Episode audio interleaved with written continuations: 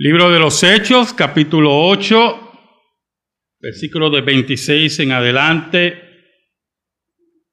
Sabe, hermano, siempre, siempre yo he admirado mucho a Felipe, el evangelista Felipe. Felipe tenía una característica muy importante. Felipe era una persona enamorada de Cristo. Y cuando conoció a Jesús, entendió por el Espíritu de Dios que su vida era para Jesús. Y posiblemente lo podemos ver en el libro de los Hechos, tomando algunas iniciativas que los apóstoles tuvieron que, si podemos hablar así, subsanar. Pero eran iniciativas loables, relacionadas en la extensión del Evangelio. Felipe entendió la profundidad, la increíble profundidad de la tumba vacía y por qué Jesucristo era el Hijo de Dios. Y por lo tanto es un espejo en el cual cada creyente puede mirarse en la predicación de ese Evangelio. Sabe, hermano, en Rumanía nació en Bucarest un niño llamado Richard Wurmbrand. Y Richard Wurmbrand viene de una familia judía. Ellos no tenían mucha facilidad económica. Y después que se movieron a un país y a otro regresan a Rumanía después de la muerte del padre de la familia, que era dentista. Y allí en Rumanía conoce a su esposa, se casa, pero es interesante porque Richard Wurmbrand no conocía a Jesús. Y un día, después que se casa con Sabina, Richard Wurmbrand se mueve a un campo y es interesante porque la historia dice que conoció a alguien allí alemán. Interesante, porque él es judío, en una época muy mala, donde hay actividad antisemítica. Conoce a este hombre, un carpintero alemán, luterano, y este hombre le habla de Jesús. Y allí Sabina, su esposa, y Richard Wurmbrand conocieron a Jesús. Y le esperaban días muy duros. Pero se enamoraron de Jesús como Felipe. Oramos. Dios bueno, tú que vives en luz inaccesible y nada ocurre si no es por tu voluntad, venimos ante ti en el nombre de Jesús. Yo te pido, Señor, en ese nombre que es sobre todo nombre, que me escondas bajo la sombra de la cruz, perdones mis pecados y me ayudes en esta mañana a llevar tu palabra. Que tu pueblo, tus joyas, aquilaten cada día su vida cristiana, todos nosotros anclados en la tumba vacía, caminando erguidos, con la frente en alto, enfrentando cualquier peligro y situación, sabiendo que tú reinas y nunca más morirás. Ayúdanos, Señor. Te lo pedimos en el nombre de Jesús. Amén y amén. Dice la escritura, un ángel del Señor habló a Felipe diciendo, levántate y ve hacia el sur por el camino que desciende de Jerusalén a Gaza, el cual es desierto. Entonces él se levantó y fue, y sucedió que un etíope, eunuco, funcionario de Candes, reina de los etíopes, el cual estaba sobre todos sus tesoros y había venido a Jerusalén para adorar, volvía sentado en su carro y leyendo al profeta Isaías. No sé si usted ve la dimensión de esos tres versículos. Dios mueve a Felipe a buscar a un hombre en particular. Dios mueve a Felipe, el evangelista, a predicarle a un hombre en particular. Un hombre que Dios conocía por nombre y oficio. Un hombre que Dios había decidido en su soberanía y su plan salvarlo. Y Dios mueve cielo, todo el cielo. Manda ángeles, el Espíritu de Dios habla para que Felipe se moviera a ese lugar a conocer a ese hombre en particular. ¿Sabe, hermano?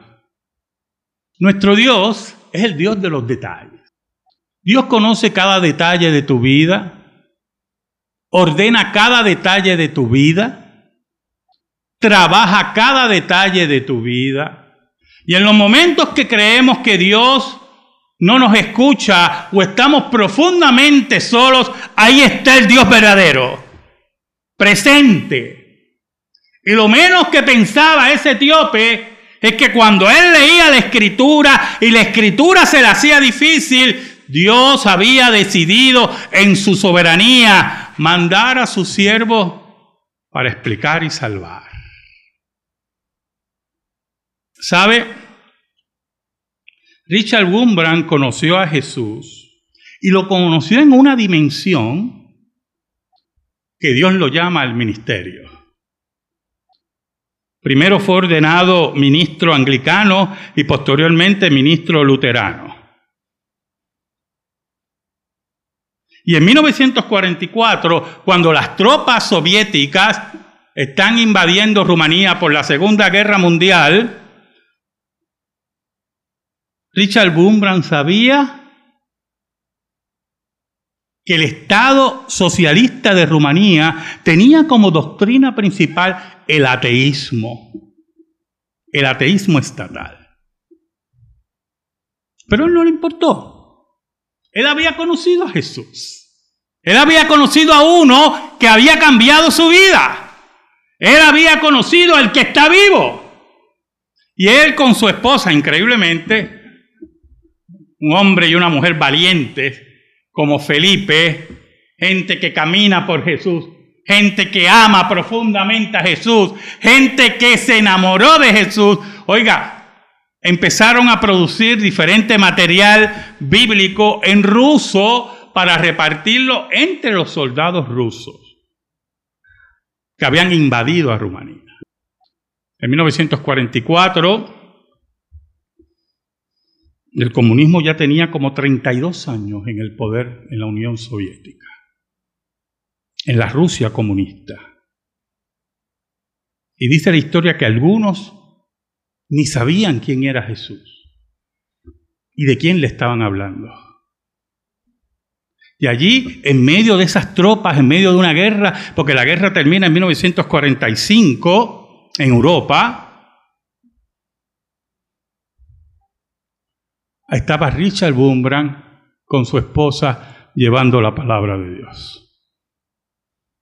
Desde 1945 al 47, cuando Rumanía se transformaba en un estado comunista, Wurmbrand imprimió y organizó y distribuyó un millón de evangelios entre los soldados rusos. Amaba profundamente a Jesús. Y sentía en su corazón que tenía que moverse a estos hombres que estaban experimentando la tragedia terrible de la guerra que no tenían esperanza porque el Estado soviético solamente le hablaba de materialismo histórico.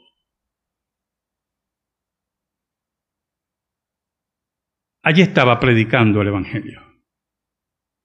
¿Sabe? Es interesante observar el versículo 29. Y el Espíritu dijo a Felipe, acércate y júntate a ese carro. El Espíritu de Dios le habla a Felipe. Le dice lo que tiene que hacer. Así como el ángel al principio, ahora es el Espíritu de Dios. Por lo tanto, estamos hablando de la tercera persona de la Trinidad, porque solamente las personas pueden articular un pensamiento racional, ¿oyó? Solamente las personas pueden articular eso. Las cotorras lo que hacen es repetir.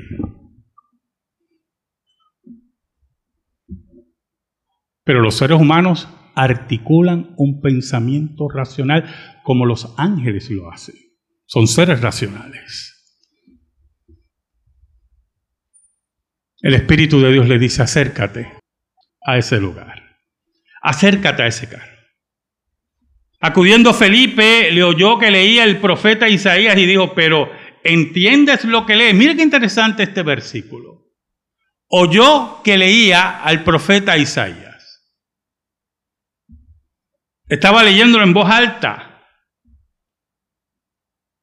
Era una práctica muy común, recuerde, y esto, bueno, no sé si usted lo sabe, en la antigüedad, en esta época principalmente, y también en la escuela judaica, se practicaba la memorización en una forma que, nosotros ni, ni imaginamos. Hubieron estudiantes de la judaica, de la ley de Dios, y del Antiguo Testamento que se sabían todo el Antiguo Testamento de memoria.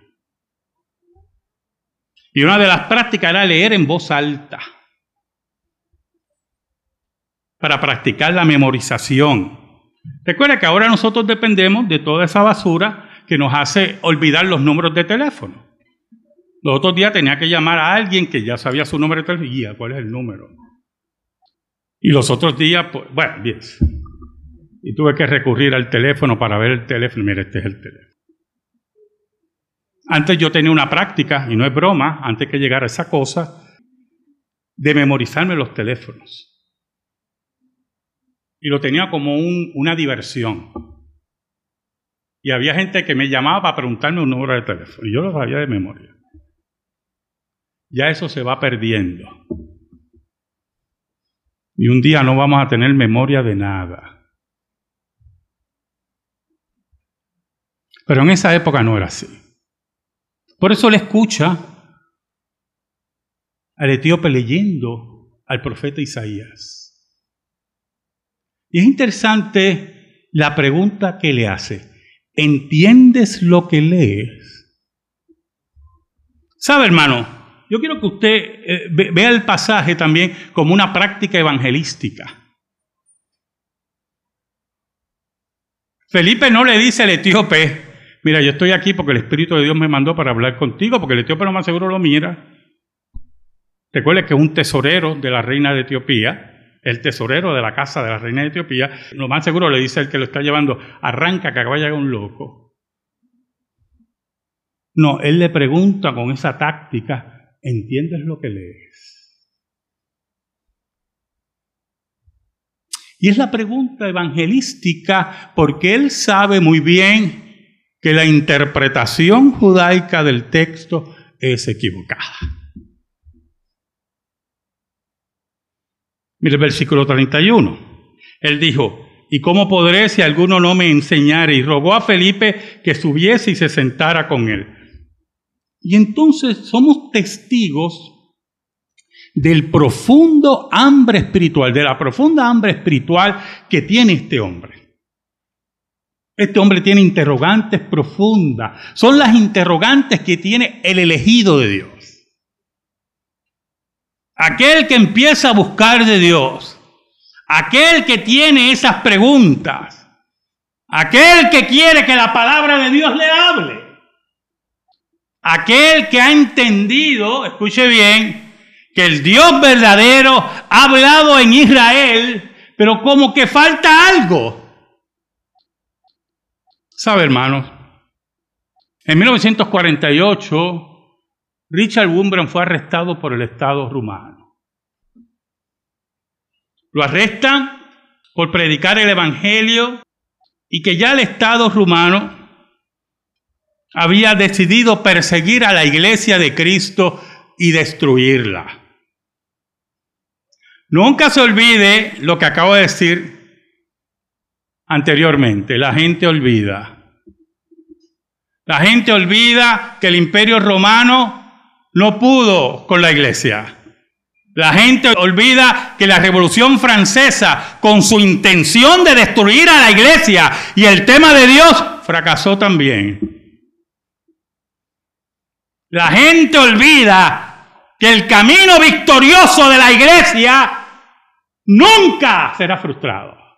Pero allí estaba un estado pequeño, gobernado por pequeños hombres, olvidados de la historia, creyendo en sus corazones y en su odio profundo y en su pecado manifiesto que podían destruir a la iglesia de Cristo.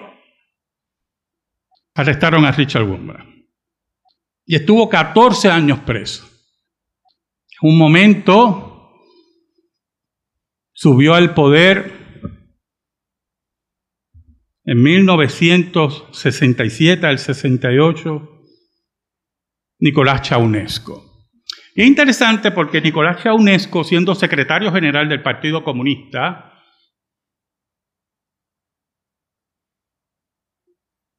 arremetió inmediatamente contra las iglesias y mantuvo a Richard Wurmbrand preso. Y en su libro Richard Wurmbrand narra todo lo que sufrió en la cárcel, las torturas, solamente, oiga, por creer en Jesús. Yo no sé si usted me entiende. Yo quiero que usted camine conmigo en esto. Por creer en Jesús que los comunistas creen que es una fantasía. Es como meter a alguien preso porque creen caperucita roja. Meter a alguien preso porque cree que existieron los tres cochinitos. Una fantasía. Y el Estado rumano comunista cree que el Evangelio, la Escritura y Jesucristo es una fantasía, pero lo mete preso por 14 años. Porque hay un problema que yo le explicaba a mis estudiantes y es importante que usted entienda, el cristiano no importa lo que haga, no importa que sea el ser más pacífico de la tierra. La proclamación del Evangelio, aún en la forma más tenue y pacífica, molesta al impío. Porque la ley de Dios está escrita en cada corazón y le despierta la ley de Dios y le molesta y manifiesta su odio ante la iglesia. Y ahí estaba Nicolás Chaunesco. ¿Sabe, hermano?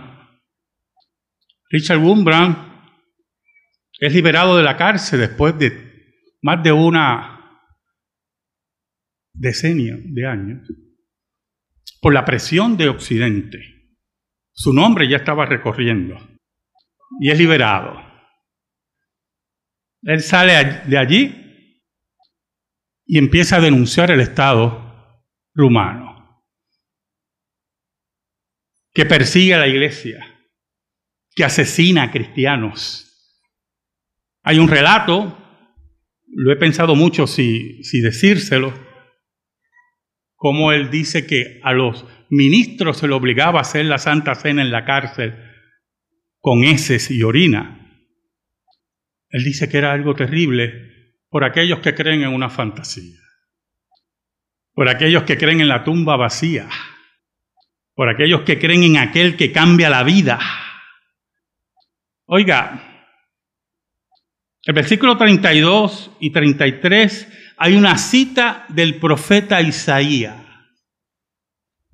que nos habla del Mesías, del Cordero que va a la muerte en la obediencia pasiva de Cristo, que se enfrenta a la muerte, a la humillación, a la vergüenza de lo que es capaz el pecado del ser humano. Por eso nosotros tenemos que entender que el pecado tiene ramificaciones profundas, que es profundamente dinámico, inventivo, blasfemo y asesino. Aquellos que se acercaron al maestro porque el maestro le molestaba, porque el maestro hacía brillar la ley de Dios en su corazón, no para arreglar su vida, sino para condenación.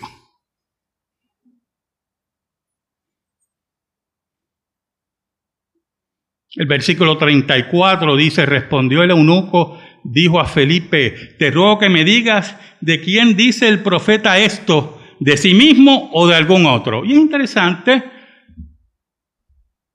porque aquí viene la labor importante de la palabra de Dios y que conozcamos bien la palabra de Dios. Porque Felipe dominaba la palabra de Dios. Y cuando él le pregunta, dame la interpretación de este pasaje, Felipe no habló de su testimonio, Felipe no le dijo, mira, aquí me mandó el Espíritu de Dios para que él se maravillara, como algunos charlatanes por ahí. No, yo vengo aquí para explicarte la palabra de Dios y que el Espíritu de Dios trabaje en tu vida. Yo vengo a predicarte el Evangelio, porque lo que cambia la vida del ser humano, del hombre y la mujer, es el Evangelio. Mira el versículo 35. Entonces Felipe abriendo su boca y comenzando desde esta escritura le anunció el Evangelio de Jesús. No le habló de su testimonio, no le habló de grandes milagros, le habló de lo que hizo Jesús por su pueblo. Le habló de la gran deuda que tiene el ser humano, impagable, que Jesús ha pagado en el Gólgota. Le habló de la tumba vacía, le habló del Evangelio. ¿Sabe, hermano? Richard Gumbran sale de Rumanía, funda ese gran movimiento, la voz de los mártires. Jesús al mundo comunista. Y el mundo comunista estaba recio, cercado. Escucha, hermano, porque esto es tan tremendo. Recio y cercado, con satélites alrededor del planeta con bombas nucleares, con tanques, con ejércitos poderosos, enemigos de la iglesia de Cristo, la cual no tiene ni armas nucleares, ni ejércitos, ni armas, tiene el poder del Evangelio. Pero ellos juraban que podían destruir a la iglesia. Un día, mientras Richard Brumman vivía con su esposa, en su ministerio, alrededor del mundo, un día, en 1989, Nicolás Chaunesco se paró frente a la plaza principal en Bucarest a dar esos famosos discursos que dan los socialistas, que todo está bien porque yo como y usted no come, pero después que yo coma, hay problema. Y todo ese discurso, y él empieza a oír un, un murmullo. Era el 21 de diciembre de 1989. Escuche, y empieza a oír un murmullo. Y él se impresiona algo ocurre y la gente se empieza a rebelar y empieza a bucharlo. Y él se intranquiliza.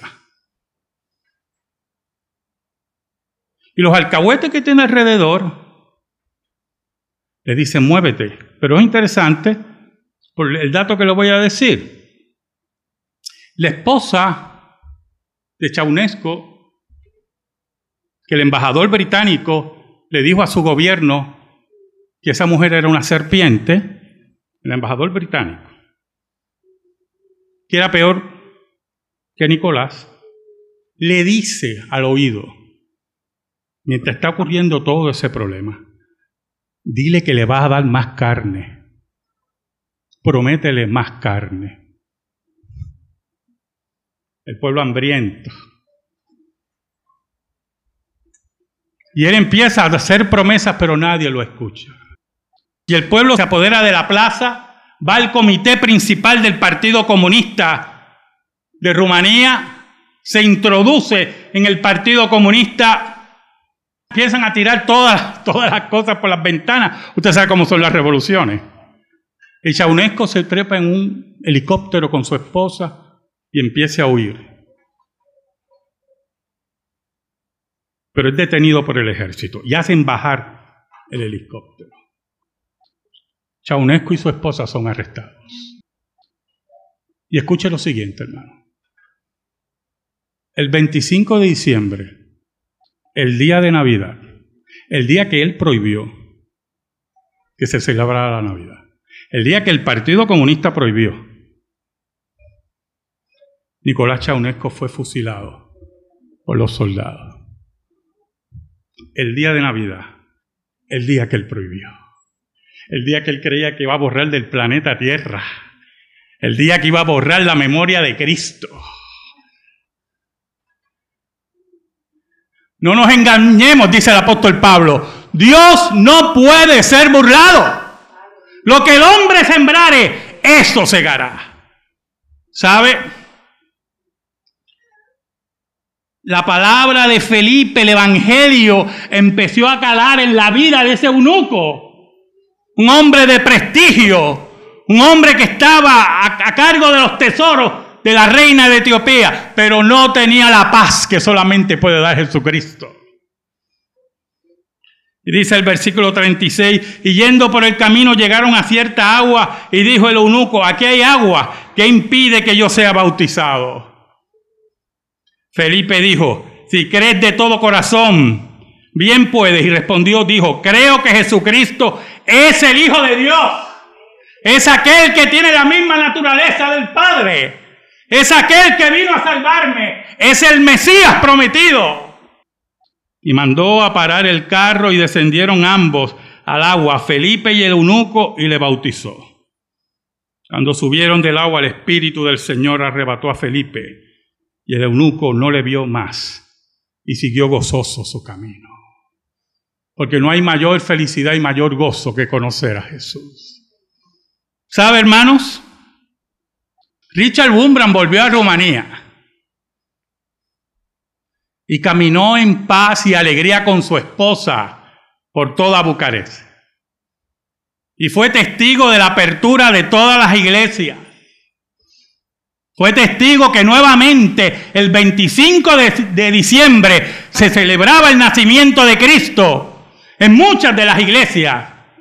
Otras la celebraban el 6 de enero, como la tradición oriental manda. Allí estaba como Felipe, gozoso, llevando el Evangelio. Nunca tuvo miedo. Ni la muerte, ni el hambre, ni las prohibiciones gubernamentales pudieron contra la iglesia. ¿Sabe, hermanos? Un día le llegó la hora a un elegido de Dios. Estaba leyendo la palabra de Dios y estaba solo. Pero a la verdad no estaba solo. Dios le envió a Felipe. Es elegido de Dios, que vino a buscar paz en Jerusalén por las fiestas y que era tesorero del tesoro de la reina de Etiopía. Se llevó el más grande tesoro. Se llevó la paz y el gozo que solamente el Evangelio puede dar. Amén. Gracias te damos, Señor. Y te pedimos, Señor, en el nombre de Jesús que esta palabra sea depositada en nuestra vida y en nuestro corazón, para salvación y santificación. Por Cristo Jesús. Amén. Estamos en silencio, hermano.